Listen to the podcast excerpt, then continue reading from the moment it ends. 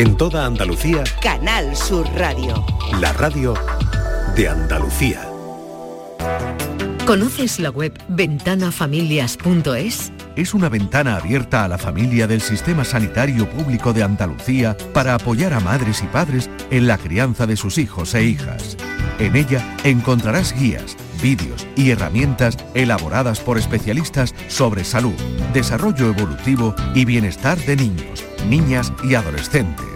Ventanafamilia.es te ayudará a mejorar tu calidad de vida y la de tu familia compartiendo los cuidados en salud de manera responsable. Familias corresponsables. Cuidados compartidos. Campaña promovida conjuntamente por la Consejería de Salud y Consumo y la Consejería de Inclusión Social, Juventud, Familias e Igualdad de la Junta de Andalucía, enmarcada en el Plan Corresponsables impulsado por el Ministerio de Igualdad del Gobierno de España.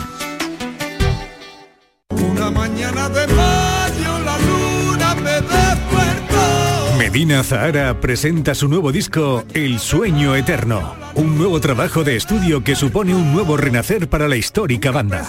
El Sueño Eterno revive la más pura esencia de Medina Zahara. Ya disponible en todas las plataformas digitales y puntos de venta habituales. En Logística Castillo disponemos de terreno para estocaje de contenedores y maquinaria portacontenedores para la manipulación y reparación de los mismos. Instalaciones con almacenaje en ambiente, refrigerado y congelado. Todos los servicios de transporte multimodal y gestión logística integral al cliente adaptado a sus necesidades. Logística Castillo, tu gestor estratégico en Sevilla para todo el sur peninsular. Bienvenidos a Sacaba. Mil metros de electrodomésticos con primeras marcas. Grupos Whirlpool, Bosque y Electrolux. Gran oferta en frigoríficos. Combi Corbero en blanco y no frost por solo 359 euros. Y solo hasta fin de existencias. Solo tú y Sacaba. Tu tienda de electrodomésticos en el Polígono Store en calle nivel 23 7. Sacaba. ¿Juega tu equipo? No dejes que el tráfico te meta ni un gol. Que la gran parada del partido de hoy sea la de Tusam. Deja el coche en el banquillo y ve el partido con Tusam. Tusam, el mejor refuerzo de la temporada para tu equipo. TUSAM, Ayuntamiento de Sevilla. Los cambios siempre son buenos. ¿Por qué no empezar por los neumáticos de tu coche? Por eso en Automares tenemos el 2x1 en neumáticos de primeras marcas para todos los vehículos, de cualquier modelo y de cualquier marca. Ven a visitarnos a nuestros talleres de Automares. Estamos en su eminencia, Bellavista, Tomares y Huelva. Automares, servicio oficial en Sevilla.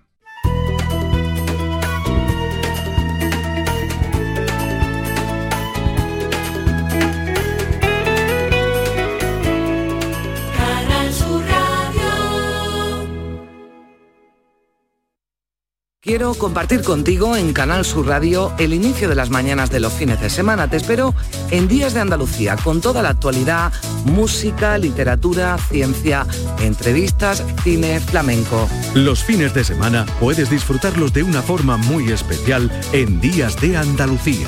Desde las 8 de la mañana en Canal Sur Radio con Carmen Rodríguez Garzón. Contigo somos más Canal Sur Radio. Contigo somos más Andalucía. La tarde de Canal Sur Radio con Mariló Maldonado. ¿Qué robots? Tengo localizados unos robots que multiplican por 10 la velocidad en los test PCR. ¿Has dicho robots? Pues hay que traer los robots de China. Pero del transporte que se encarga el ministerio. Porque ha llamado al jodido Ministerio de Sanidad. Y me vienes que si robotitos y que si la ciudadanía. Ha dado la orden para que sea efectiva la compra. En España se va a hablar mucho de ti a partir de ahora. Necesitas convencer a este Mindundi para que te firme un papel. Me siento muy solo, Silvia. Esta no te libras, malnacida. Ken Ken o Cássaro, Tocoro.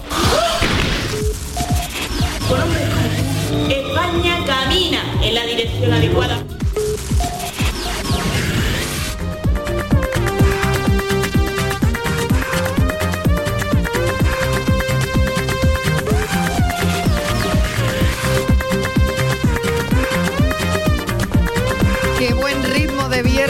Manuel Bellido, ¿qué tal? Muy bien. Oye, has cambiado el teatro por el cine hoy. Pues Lo que pasa es que en este caso casi se dan la mano, porque ¿Ah, sí? es, una obra con mucho cine dentro. En realidad, en Ah. la técnica, en la Ya, narración, en la ya, ya, forma, en la presentación incluso, porque es que el, el autor de la obra, que es un malagueño, Fernando Ramírez Baeza, es un tipo con mucho cine dentro y que ha sido además una persona rompedora en ese sentido, porque incluso ha llevado, un- la acción de un atraco la ha llevado a alguna de sus obras.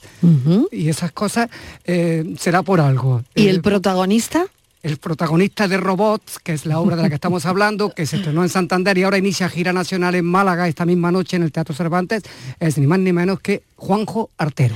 Les damos la bienvenida a los dos, Fernando y Juanjo, ¿qué tal? Bienvenidos. Pues nada, muy bien, muchas gracias. Bien hallado, muchas gracias. ¿Nervios o no? Eh, no, Bueno, un poco sí, la verdad. un poco porque- sí, el estreno es esta noche y Claro. hombre, siempre, aunque ya se ha estrenado en Santander, ¿no? Pero eh, Málaga es una plaza considerable también, ¿no? Bueno, es la presión un poco de decir, oye, pues yo soy de aquí, con lo cual, pues eh, el- en el patio butaca va a haber muchas caras conocidas y quieras que no, de forma inconsciente, esos nervios están, están Pero ahí. Fernando, pero bueno. Fernando sabe lo que es triunfar en el, en el Cervantes porque lo hizo con su primera obra, con sus Prime, hace ya más de 10 años, yo creo, ¿no? Sí, Subprime se estrenó, fue mi primera obra, se estrenó aquí en octubre de 2012 y después la siguiente obra Faraday también la trajimos aquí en el 2018. Suelen ser ciclos de 5 o 6 años aproximadamente para, para mis obras de teatro. ¿Y Juanjo qué hace en la obra? Bueno, eh, rectificar que bueno que es una obra de ocho actores y es una obra muy coral, o sea, tan protagonista soy yo como cualquiera de mis Iker de- Lastra, de mis Ana compañeros. Turpin, ¿no? Sí, no todos, todos. La verdad Sí, es que el trabajo que hacemos como actores y luego fuera de, de-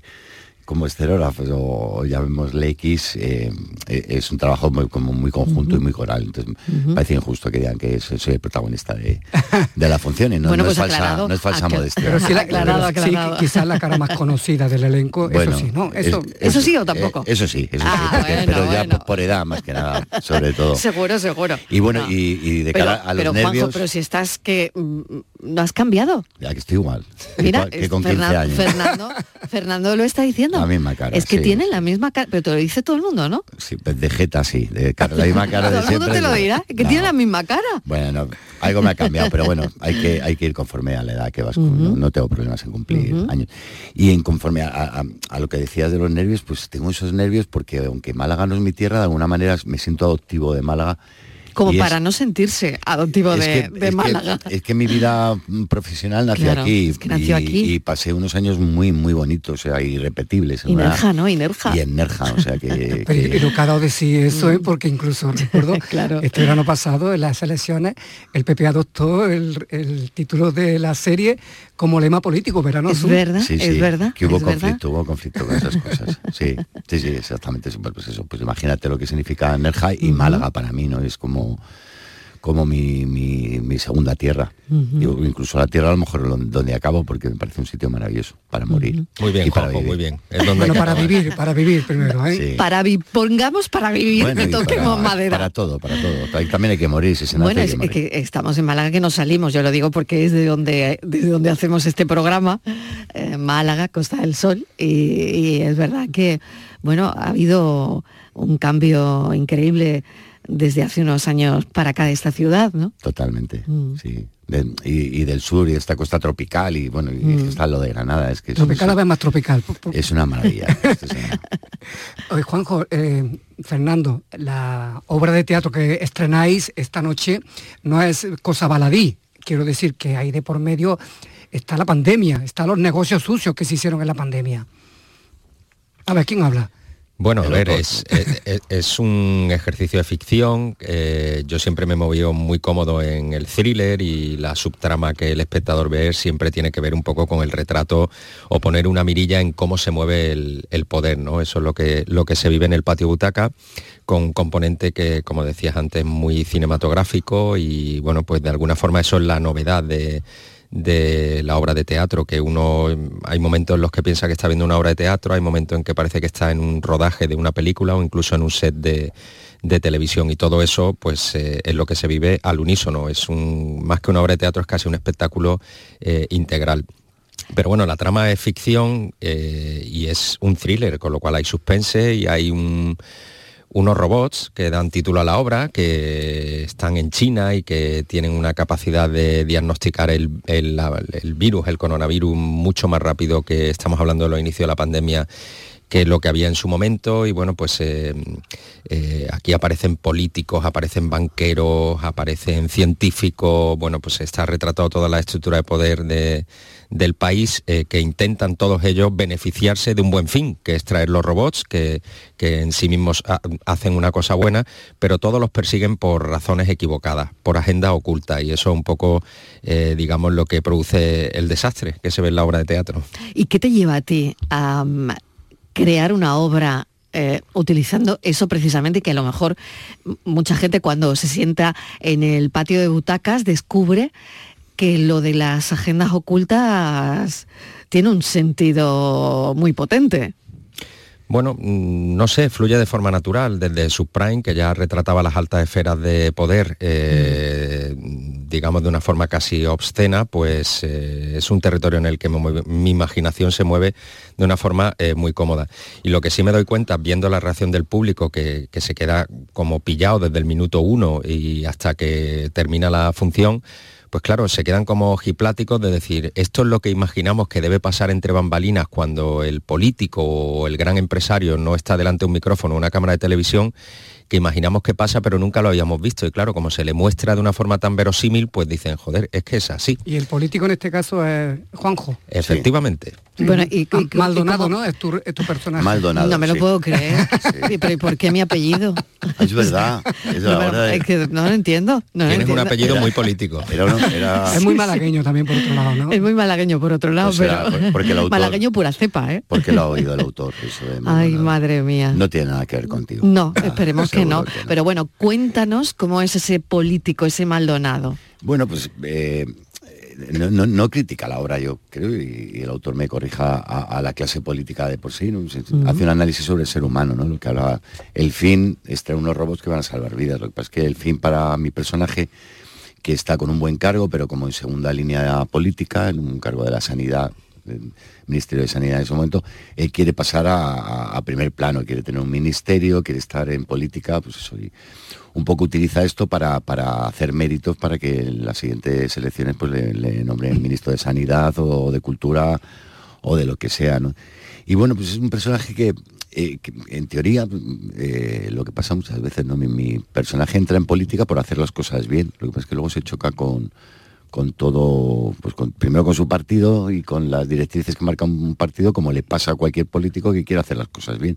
Y luego con la burocracia que todos nos encontramos, ¿no? que cada vez es más complicado hacer las cosas y, y bueno, pues la verdad, al final, pues su verdad se convierte en, su, en su gran mentira o en lo que le han dictado, lo que tiene que buscar, ¿no? Pero, pero tampoco es un ser corrupto, no, habla de eso ahora exactamente.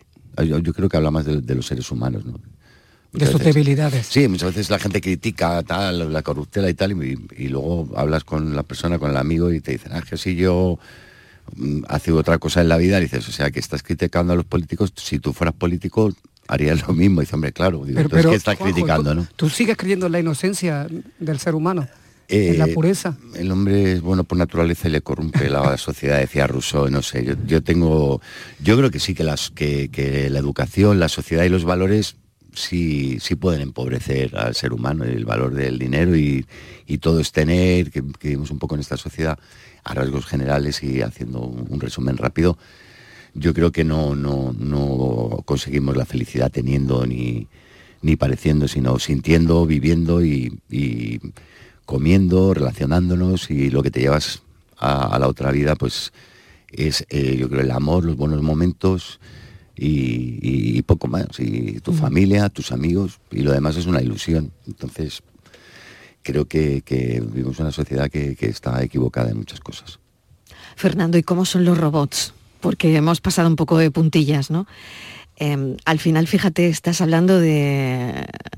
eh, bueno, es casi también una distopía, ¿no? Como vivimos en la pandemia, ¿no? Que, que todo lo fue, el confinamiento, en fin, todo esto que vivimos. Pero al final, ¿cómo son esos robots, ¿no? Que vienen poco menos que a liarlo todo, mm, porque, mm, bueno, ahí se ve el trasfondo, ¿no? De, de algunas personas, pero por otro lado, ¿de qué vienen a salvarnos?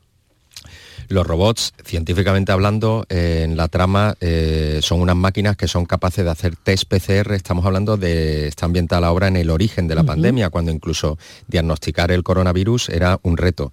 Entonces estos robots eh, son unos robots que tienen una tecnología que pueden multiplicar por 10 la capacidad de hacer test PCR. Entonces, bueno, pues instalarlo en un hospital era diagnosticar la enfermedad a toda velocidad y la enfermedad cuando se pillaba a tiempo pues podía evitar muchas muertes, con lo cual son una herramienta muy salvadora. Eh, el, tema es que los robots están en China, son fabricados con una tecnología americana, pero están en China. Y claro, estamos hablando de que el mundo estaba parado. Entonces la trama, el, lo que, el, suspense que lleva lomos al espectador es, bueno, ¿y cómo traemos esto desde China si, si están todo el mundo parado? Eh, ahí pues eh, el, empresario que lo quiere traer se tiene que apoyar en el político porque dice, oye, es que necesito permisos y ahí es donde entra en juego la burocracia porque es que si no, esto no lo podemos traer a, España. Y en concreto, ¿tu personaje, Juanjo, está inspirado en algún político? en concreto. es, que buena pregunta. E-, yo soy buena gente, yo no. Pues eh, bueno, yo en principio no he trabajado con la imagen de ningún político. Pregúntaselo al autor. No, no creo. No, no, no. No, está inspirado en nadie. No, no, para nada, para nada. No. Bueno, se ha hecho un silencio. No, que no, no, es, real. además, no tiene, no tiene color, ni se habla de un partido, ni ¿Cómo, se, produce, ¿cómo se produce vuestro encuentro? Porque es, provenís de mundos muy, muy opuestos. Bueno, hay una cosa que os une, evidentemente, él es dramaturgo y se tenía que producir eh, tarde o temprano eh, vuestra cita, ¿no? Pero es que Fernando, lo digo por, si no sabe, es uno de los 100 malagueños del año por el Diario Sur. y es un tipo que escribe, pero que a la vez eh, es alto directivo de una empresa que cotiza en el IBEX 35, en Merlin Properties. Es decir, que sabe de lo que habla, sabe, de, de, lo que hay ahí, de lo que se esconde. ¿Y cuentas toda la verdad o no?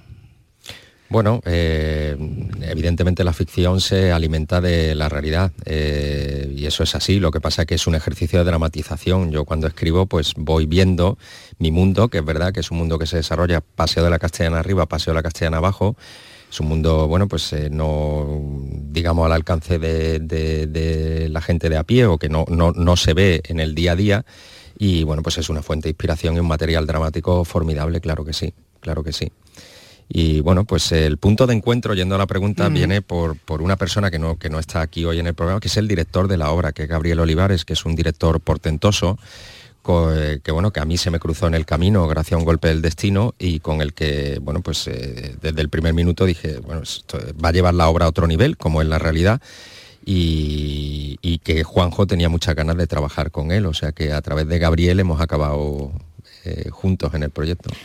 Y Fernando, cuando estás eh, bueno, imbuido en todo eso del IBEX, con mil historias que, surgirán de, ahí, mm, cuando piensas en el cine, cuando piensas en el teatro, eh, cuando piensas en escribir, ¿es una forma de desfogar o es una forma de, pues no lo sé, mm, ¿para ti qué es? Es, un acto de liberación, es eh, la escritura, bueno, pues es libera otra parte del cerebro y bueno, pues eh, hay gente que con el papel en blanco se aturulla, digamos, pero yo de forma natural siempre lo he sentido como, bien, aquí estamos y podemos crear, es como un lienzo. Y casi como una necesidad. Sí, sí, es una necesidad, parte de una pulsión muy interior y bueno, pues la única limitación es que, claro, trabajando en una empresa que además se echan muchas horas, pues es una limitación de tiempo, pero para mí es una liberación. pero conviven bien. Sí, sí, conviven pero en su caso el teatro es anterior al financiero, porque él, desde San Estanislao de Cosca en el Palo ya hacía teatro. O sea, que, es un tipo que, O sea, fue antes el teatro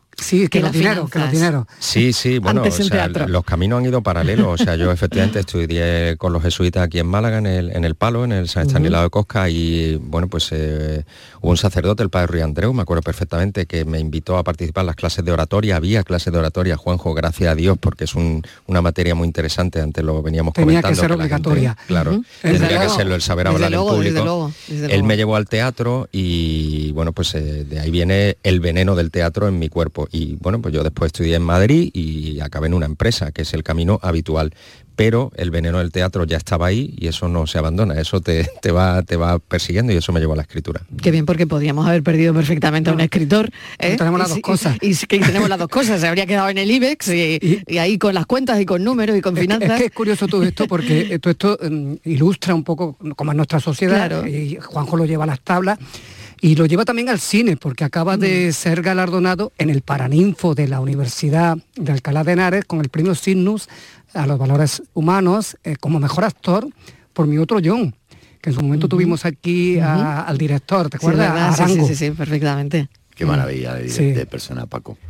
Pues eh, fue un, un momento muy, muy, muy bonito por, por el sitio donde era el premio solidario, la película de mi otro John, que, que todo lo recaudado fue para ayudar a niños con cáncer, con la gran labor que hacen en Aradina, que es impresionante. O sea, se trajeron a no- 80 niños de la guerra de Ucrania que necesitaban tratamientos por cáncer y tal, y a las 80 familias los distribuyeron por España, lo pagaron todo. O sea, es impresionante el trabajo que hace esta gente.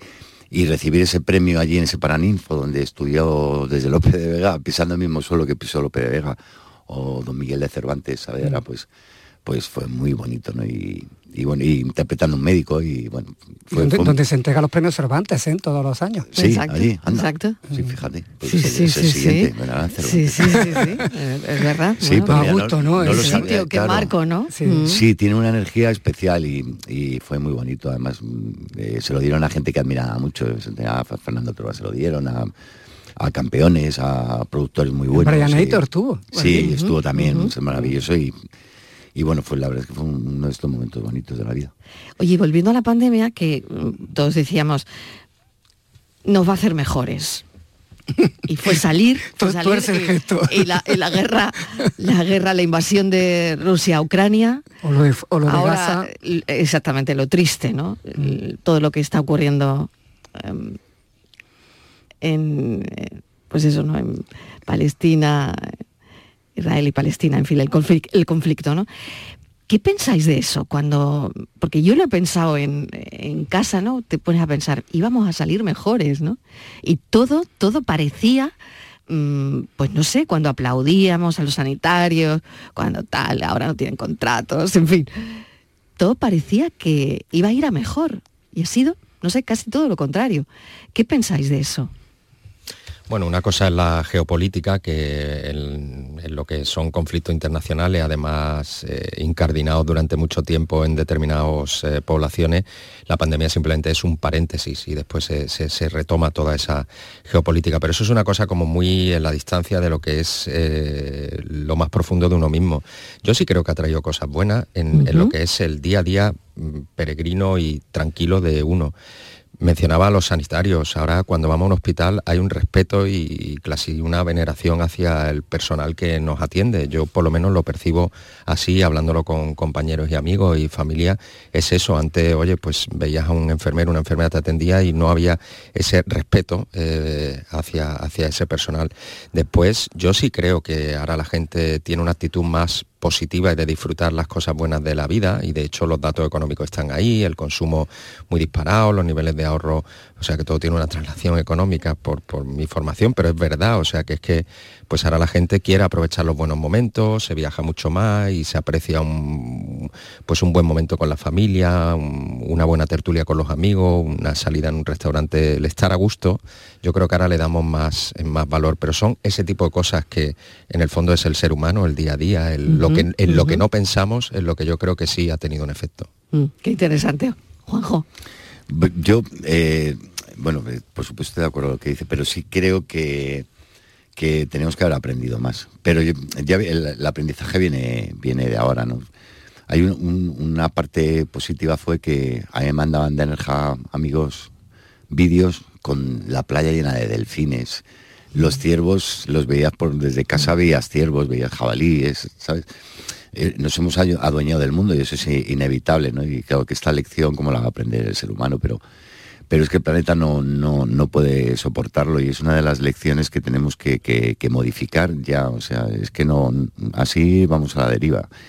Y bueno, y a los animales hubiera venido muy bien que el ser humano hubiera desaparecido después de la pandemia y hubieran tenido que hacer una fiesta grande, pero no sé, yo creo que la próxima revolución tiene que ser esa, ¿no? Y A lo mejor está reñida con la economía actual, con, no sé, queremos comer aguacate, se lo puedes traer de aquí, aquí hay aguacates, pero queremos traer productos, la almendra la traemos de Estados Unidos y con lo que el desgaste que lleva y te cargas la economía, no sé, yo creo que todo tiene que venir un poco más dentro, dentro de un mundo globalizado, no sé, deberíamos volver un poco a- a- al origen, a, a la granja, a otro mundo dentro Mm. de, del progreso que, que- Mm. que está ahí, pero no sé, debería de reestructurarse un poco, sobre todo porque el planeta no puede yo le he dado la vuelta a lo que has dicho, pero, pero es verdad, yo, yo esperaba no sé, es que está claro, en cuanto el ser humano desaparece, deja de salir a la calle o los coches y eso, pues la naturaleza vuelve y el, el aire se respira mejor. Y, y, bueno, pues yo creo que ese sería el reto que deberíamos de aprender. Que no, no, no, no creo que, que, sea tan fácil porque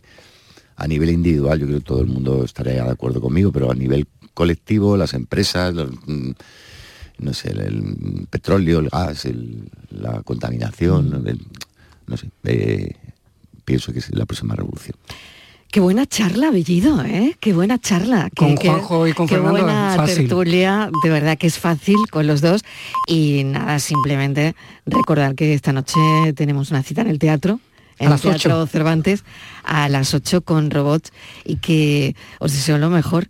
Mil gracias, Fernando Ramírez, por este rato de charla y Juanjo Artero, mil gracias, mucha suerte. Muchas gracias a vosotros. Suerte, Muchas gracias. Gracias. Adiós. La tarde de Canal Sur Radio con Mariló Maldonado. También en nuestra app y en canalsur.es. Rebajas en Rapimueble, simplemente más bajas. Dormitorio 139 euros. Apilable de salón, ahora 159 euros. Más ahorro, más ofertas, más barato. Solo en Rapimueble, líder en rebajas y paga en 12 meses sin intereses. Más de 230 tiendas en toda España y en rapimueble.com.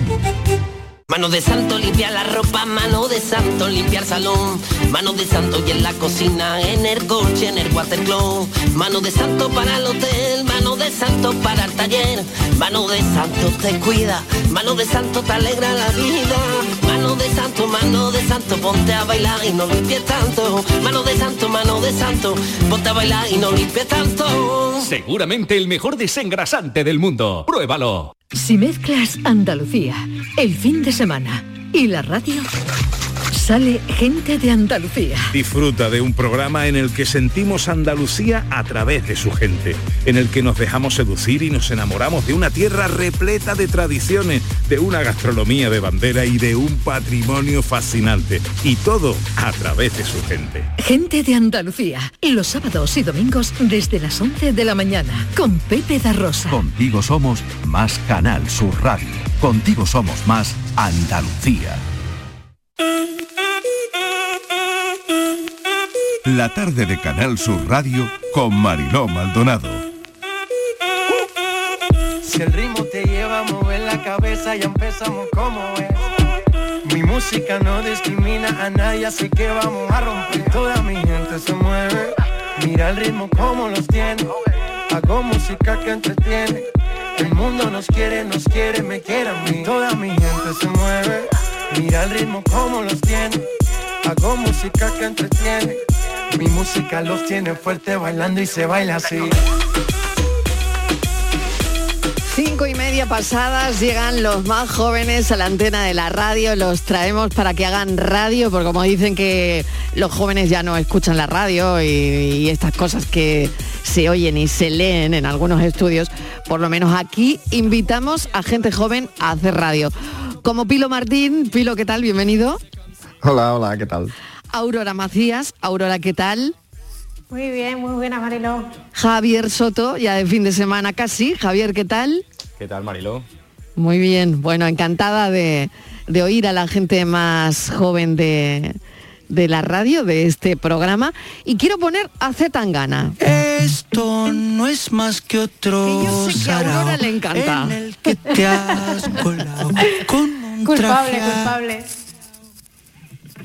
Ni siquiera me han nominado cuando paso a su lado. ¿Qué coño le ha pasado? Antes venían a verte. Bueno, y lo de poner a Tangana, eh, ya sabéis por qué seguramente, porque bueno, se hizo muy viral su denuncia de las condiciones en un trabajo de comida rápida. A mí lo que no me gustaba es que me viniese Vanessa, que era la encargada, y me dijese, pues hoy haces el cierre tú y te vas a quedar eh, sacando papelitos hasta las 12 de la noche ahí pelándote de frío. ¿Era la encargada de qué? Pues de un curro, de cuando curraba en el Pans and Company, que me mangaron horas. ¿El Pans and Company te debe horas? Hombre, claro. ¿Esto se ha dicho públicamente alguna vez? Porque vamos a abrir aquí un melón que... Abramos el melón. Hombre, el favor. Company me debe por lo menos 600 euros de, de horas Llegué a juicio. Con lo bien que te irían ahora para la película. Con 600 euritos no veas. Es que en aquel entonces eh, mi nómina mensual era de 350 pavos. Todo lo que podían ratearte si no se fichaba bien o si te cambiaban los fiches, que era algo que me pasaba a mí, que metías, salgo a las 3 de la mañana y te ponían, no, ese día saliste a las 2, mira, está aquí. Es que era ese nivel. Ahí sí que estaba jodido. Ahora rayándome por si quiero hacer una película, no sé qué, ahora no. Ahora no. Ahora estoy encantado de la vida y me rayaré y todo eso, pero eso sí que es sufrir. O sea, ¿cómo molaría que te diesen los 600 euros esos ahora? Yo, mira, si alguien, si alguien, si a alguien le gusta mi música, que no se vuelva a comer un puto pan San Company en su vida.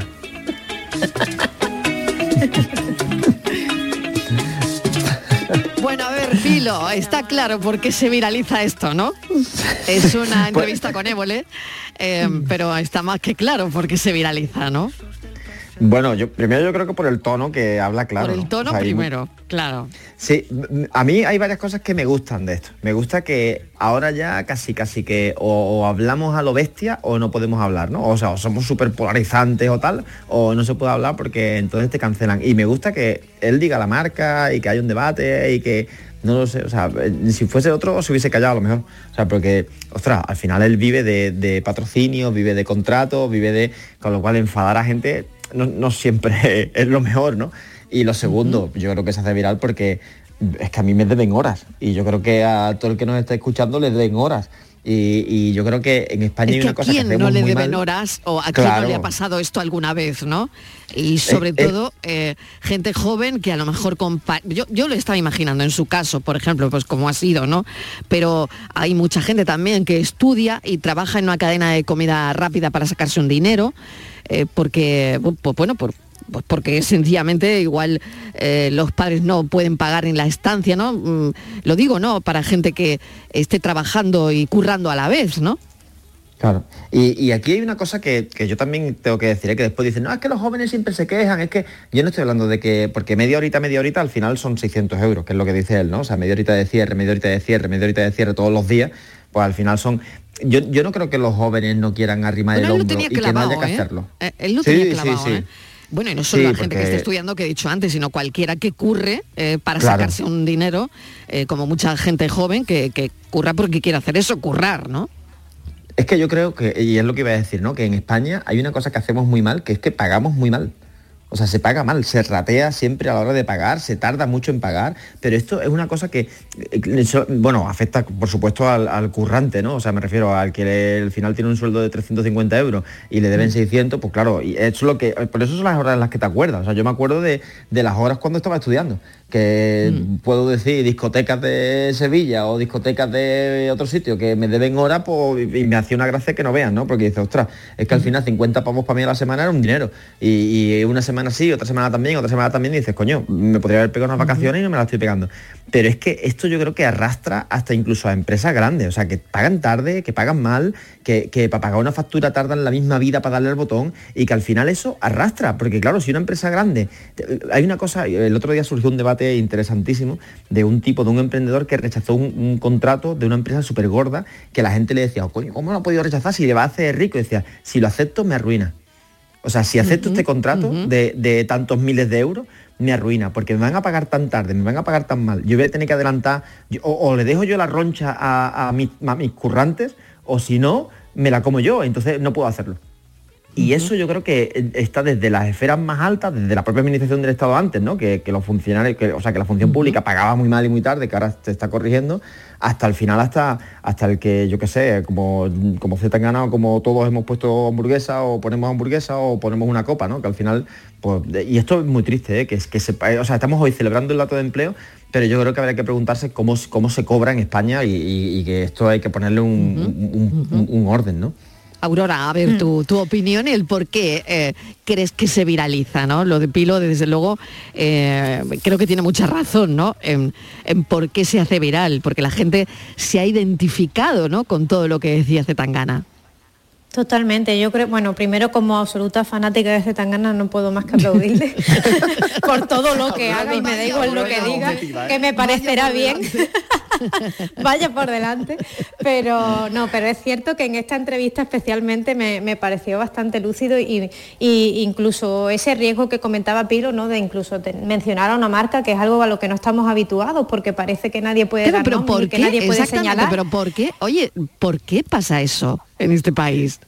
Porque ¿sabes qué pasa? Que creo que él, él, eh, al igual que otras muchas personas que, que habrán cultivado un éxito desde la nada, que fue lo que a él le pasó, pues mm, tiene conciencia de lo que verdaderamente sufrir, te lo dice, ¿no? Incluso en la entrevista, oye, yo ahora preocupado porque el documental me pueda arruinar o no, pues qué problema, pero un problema es cuando cobro 300 euros. A mí me recordaba, fíjate tú, ese momento hace un par de semanas o tres que comentábamos aquí contigo, Mariló, Ujú. eh, sobre la subida del salario mínimo. Sí, Y- y- ujú. y entrando en ese análisis decíamos, me- eh, a ver, es, una alegría en tanto en cuanto conquistamos derechos sociales, pero es una tristeza si lees la realidad del asunto, ¿no? Y gran parte de la realidad de lo que hablábamos aquel día era eh, cómo las empresas hacen contratos por hora, eh, verdaderamente sacándole la punta a no, tener que pagarte el 100% de ese salario mínimo que, que se estaba discutiendo en aquel momento y que más o menos también es lo que él está, está debatiendo aquí. O sea, él tenía un contrato de 15 horas, le hacían echar 30 y, y al reclamar, incluso por la vía judicial, lo que se le debía no se le daba. Cuando la mayoría de la gente, entre las que me incluyo y entre las que se incluirá, no sé, el 80% de los que nos estén escuchando, no llegamos ni a reclamar, ¿no? O sea, damos el tiempo Mm. por perdido y yo creo que esa es la mayor de las derrotas del sistema, porque ya no es solo que, que se pague poco, que se pague tarde, que se pague mal, eh, que tengamos que asumir riesgos personales porque eh, en nuestro trabajo se nos pueda recompensar o no a tiempo o a la calidad de lo que dedicamos, sino que al final hay ahí un problema de vicio del sistema que, que no sé cómo se resuelve realmente. Y, y yo creo que esto es importante. Bueno, sí, Pilo. O- o dale. Javier, dale, Javier. Sí, sí, No, da- iba a dale, dale, Javier, rápida. apúntate la idea, Pilo. Eh, Sí, Javier, sí, me la Javier, que, te quería oír, Javier. Sí, ¿qué tal, Marilo? Mira, yo mm, lo primero que hice fue buscar si Pansan Company seguía existiendo, la verdad, porque... a mí también me sorprendió, ¿eh? Yo hacía tiempo que no lo veía, ¿eh? Yo, hace sí, yo hace tiempo también que no uno. lo veo, la verdad. Pero bueno, era, eh, no sé, sí, te- he de confesar que cuando eh, trabajaba y vivía en Madrid, yo sí que iba bastante, la verdad, Lo porque además ¿no? lo tenía al lado del trabajo. O sea que yo estaba pensando, vete tú a saber si Zetangana me ha puesto a mí un bocadillo. Un bocata, ¿no? un bretón de esos de, Pan Sí, Company, bueno, Javier, Javier, sí. Sí, bueno, eh, la verdad es que Pilo y Aurora han sido bastante claros en un tema que, que por un lado, como bien decía al principio, eh, me gusta escuchar, porque me gusta hablar, escuchar a gente que habla claro y que se moja sobre asuntos y que nombra a personas en concreto, en este caso a, a empresas, existan o no, o que sigan existiendo, aunque no creo que le deba ir muy bien, porque efectivamente cada vez veo menos y más de la competencia. Igual es porque pagan menos a los empleados o porque tratan mal a los empleados, como en este caso. Y, y sí, como una mm, que figuras públicas y figuras influyentes eh, reivindiquen derechos sociales, yo creo que siempre tiene que ser, que ser bienvenido, es algo evidente. Ahora bien, eh, hay que escuchar todas partes, ¿eh? y aquí hago un poco de abogado del diablo y hay que ver las condiciones de los, de los empresarios y, también de las empresas grandes eh, sobre bueno, legislación laboral, que, que no todo es de vino y rosas y que, que subir los salarios y subir los salarios mínimo a priori es fenomenal y, y- y para adelante, pero bueno, que se trata de una negociación colectiva y, y sí que hago un poquito de abogado del diablo aquí porque mm, para que la gente que nos escuche también sepa que, que es un tema complicado, la legislación laboral, que, que no se trata solo Yo, de... yo iba a decir eso, ¿eh, Javier, contigo, ¿eh? Claro, que no se trata solo de decir el que gane 350 y gane 1500. Bueno, hay que sentarse y ver y ver las, y las cosas como ¿Cuáles son las que de verdad, que se tiene. Sí, porque, porque Mira, mira, es que, claro, a- acusamos a Pans and Company, ¿no? Que, que es como la marca, ¿no? Pero Vanessa es humana. Y posiblemente Vanessa era una currante antes que Vanessa, o sea, antes que se la encargada del Pan and Company. O sea, que lo que quiero decir es que el sistema es- está mal Sí, y está él se le podrido. quedó, por se le quedó cla- clavado, ¿no? Claro, a, a él. Se le quedó, se le quedó, bueno, que era la encargada, Claro. que da igual, eh, eh, Sí. se llame Vanessa, como se llame, ¿no? Que al final es verdad Sí, que la pero- pobre mujer igual se ha sentido aludida. Vete tú a saber la historia de Vanessa, cómo salió de allí, o cómo sigue, o si ahora es accionista, que no lo sé. eh, Pero, claro, pero o sea, bueno, claro, que la vida pero viendo, mira, vueltas. in- Sí. incluso viendo el propio documental de Zetangana que, que iba Mm. bueno, a promocionar un poco, Sí, él como jefe, Mm. Es un poco jefe mm, despiadado, o sea, me refiero, pagará bien, pero es un jefe es muy exigente, que te llama a deshoras, que va a verte un domingo, que y, es, y todo eso sale en el documento. Él lo reconoce porque él dice, oye, yo soy un obsesivo de mi trabajo, soy un obsesivo del arte, soy un obsesivo de lo que hago, soy perfeccionista y entonces para mí no hay horas, ¿no? Y te llamo a las 2 de la mañana o, o te voy a ver que hay un tipo que dice, oye, voy a ver a mi abuela a llevarle unos chorizos. Y dice, pues voy contigo. y, y eso es de jefe tóxico, o sea, me refiero. O sea, que él mismo cae en las propias contradicciones que denuncia. Y yo aquí. Eso es interesante lo que estás comentando. Mm. Claro, porque todos somos empresarios y trabajadores, me refiero. O sea, cuando, cuando uno tiene que decidir si Cuando toca estar en otro lado, ¿no? Mm. Claro, cuando uno está decidiendo si una factura va con IVA o sin IVA, ya mm, los políticos son muy corruptos, pero, o sea, que, que es que yo estoy en el otro lado ahora, yo soy un empresario pequeñito, ¿no? Y entonces, claro, que a mí me consideren un villano de la película y dices tú, ostras, si es que yo no llego a fin de mes muchas veces y, y pago antes, no sé, a, a- a- a proveedores, a trabajadores antes de que nos paguen a nosotros y es como, ostras, estoy de pólizas de crédito hasta las narices, ¿no? Porque me dejo un dineral en el banco para poder pagar lo que a mí me tardan en pagar. O sea, que yo creo que el sistema en sí entero está mm, regular, porque después hay otra cosa que yo creo que depende de nosotros y depende de, lo- de las personas, ¿no? Porque las compañías al final están formadas por personas, esto es- es- es- hay que tenerlo claro, ¿no? Aquí hay una cultura en España de media horita más. O sea, eh, eh, si, tu, si tu día termina a las 6, entonces está mal visto irse a las, a las a las 59 o a las 6, ¿no? Porque es como, el otro día vi un post en LinkedIn también que decía, hay gente que trabaja mirando el reloj, mirando el reloj no. O sea, si yo trabajo por objetivos o trabajo por, si termino un día antes, pues me voy un día antes, si termino que irme un poco más tarde, pues me voy un poco más tarde, pero es que si te vas antes se te mira mal. Ahora, si te vas tarde, eh, y esos son humanos, o sea, me refiero, es que un jefe y una jefa es un antiguo currante. Y, y que, que nos pasa en la cabeza, ¿no? Para que se nos olvide y para que no nos demos cuenta de que eso no tiene por qué ser así. O sea, de que la gente que trabaja bien puede salir a su hora y no pasa nada. Y no digo que no haya que arrimar el hombro, ¿eh? de vez en cuando que tú dices, ostras, bueno, pues eso lo comprende todo el mundo. Pero para los dos lados. Para el lado del currante, que un día tiene que ir al médico y puede salir un poco antes, y para el lado de la empresa, ¿no? Que, o sea, esto yo creo que además en el mundo en el que estamos, que las empresas tienden a ser o cada vez más pequeñas o cada vez más grandes y que la vida es cada vez más flexible, o empezamos a cada uno ¿eh? a mirar las cosas de una forma diferente o esto va a ser insostenible.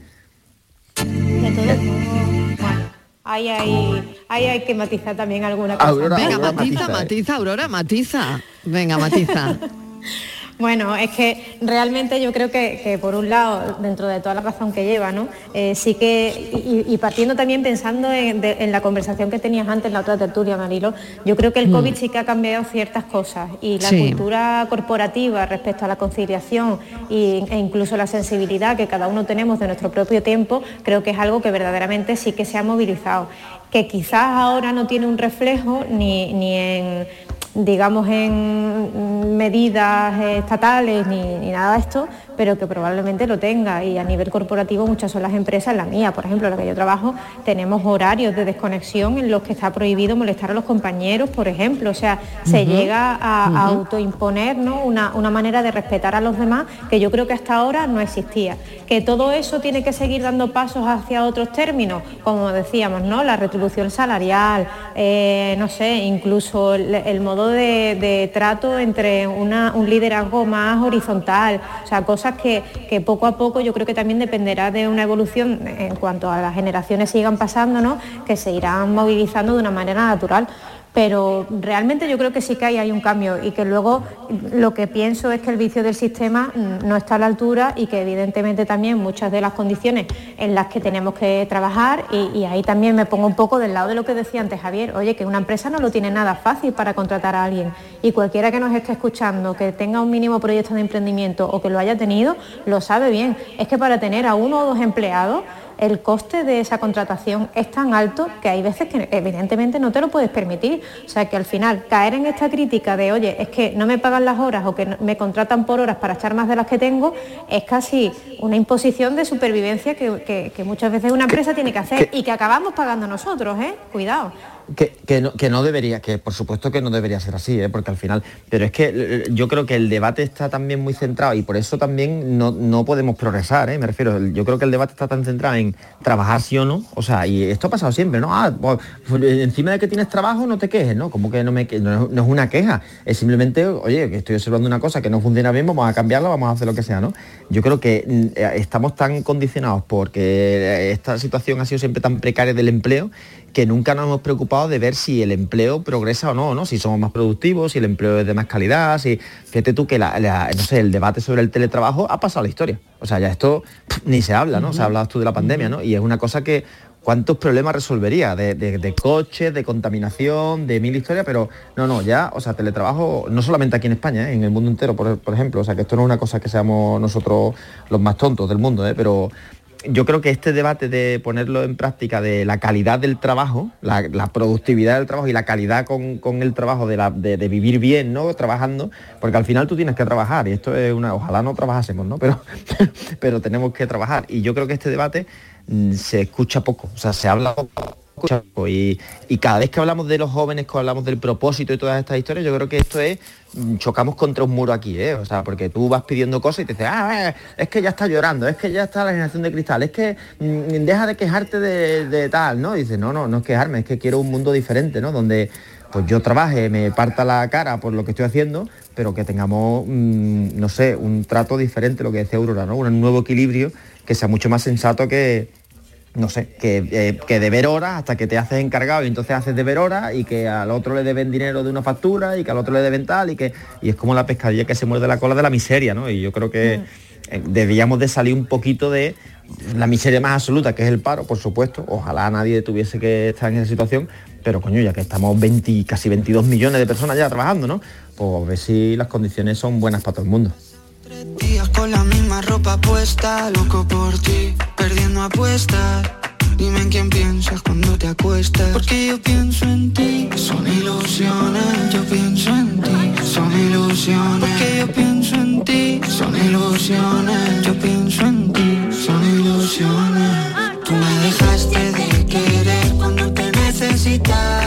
Bueno, cambio de asunto porque quería saber también vuestra reacción, vuestra opinión. Ya sabéis que Alabama ha ejecutado a un preso con gas nitrógeno por primera vez en la historia de Estados Unidos. Eh, ha fallecido este hombre en una prisión de Alabama este jueves, 58 años, condenado a muerte por asesinar a una mujer por encargo en el año 89 eh, fue bueno un asesinato por el que le pagaron mil dólares.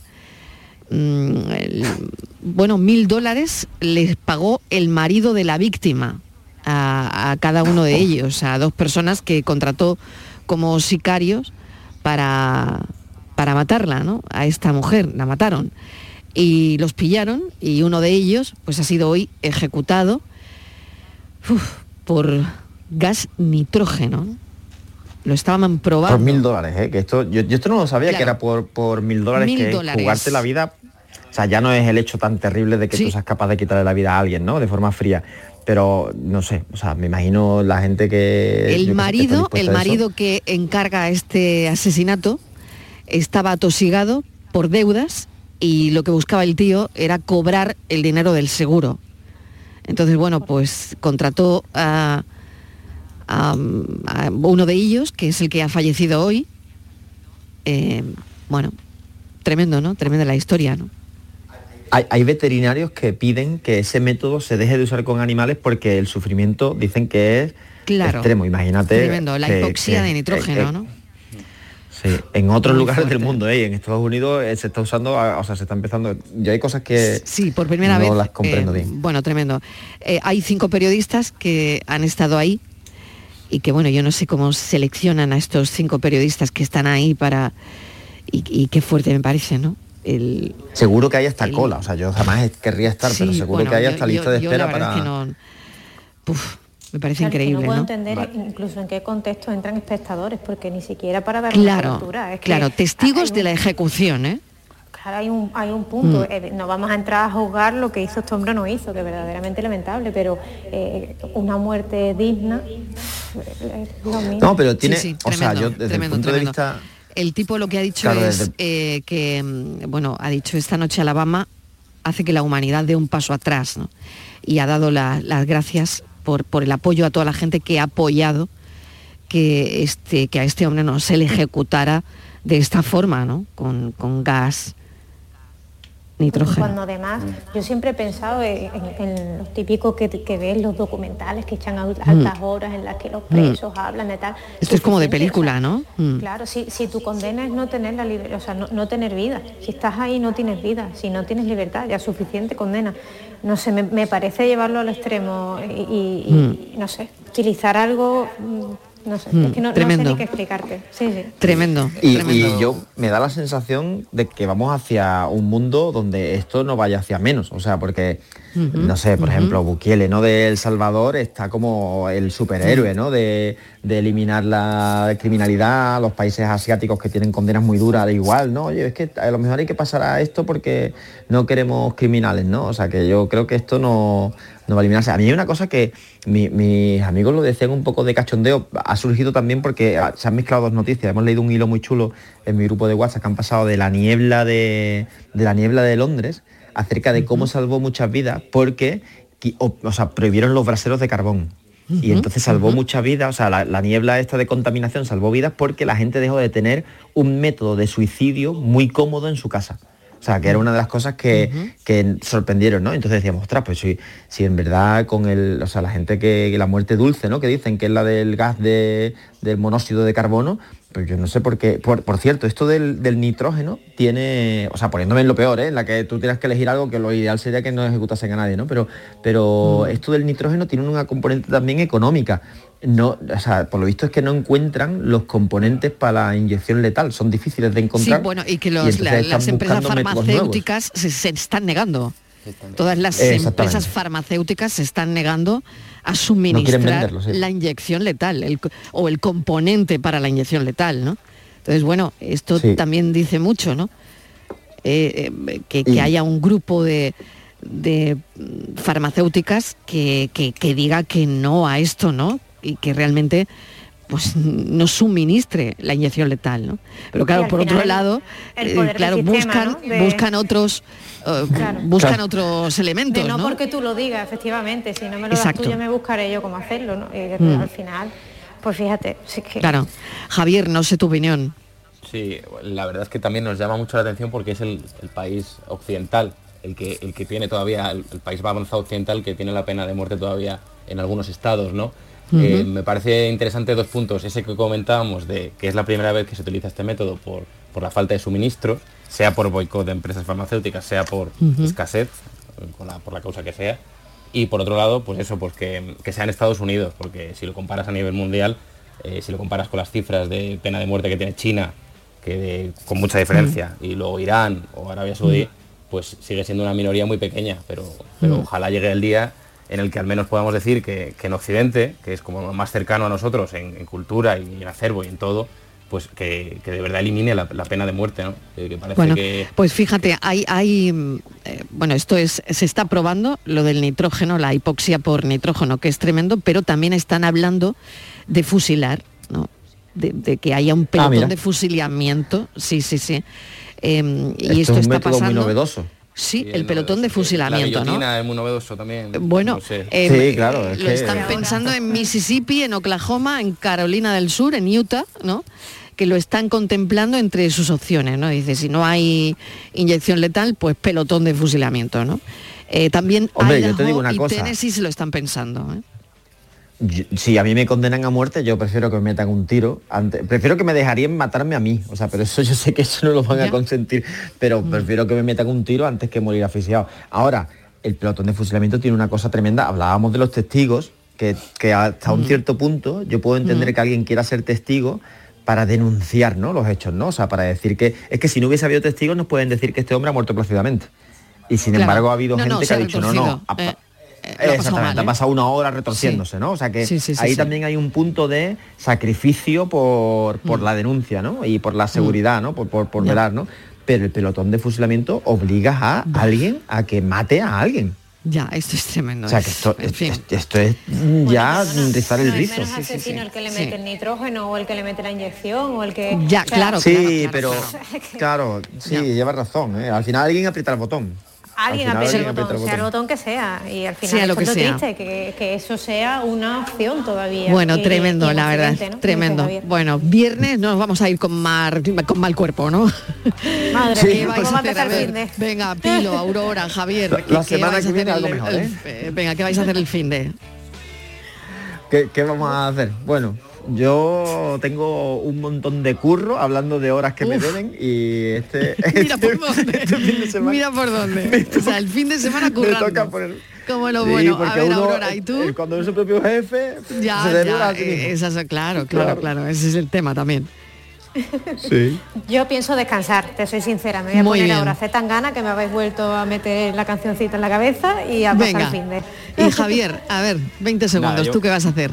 Voy a acompañar a mi abuelo que está un poco malillo ahí en el hospital a, Bueno, con él. Que te- Pues mira, nada Que se mejor. mejore, que se mejore José Que se mejore Desde aquí abuelo. recuerdo. Venga, un beso Sí, que es una leyenda. Algún día haremos de él en la radio. ¿Ah, ¿eh? sí? José María Venga, pues algún día sí, sí. hablaremos de José María. Y nada, un beso para tu abuelo. Dale mucho ánimo. gracias. Muchas gracias, Marilo. Un beso, Javier. Bueno, cuidaos Bueno. mucho. Venga, noticias y hasta la semana que viene.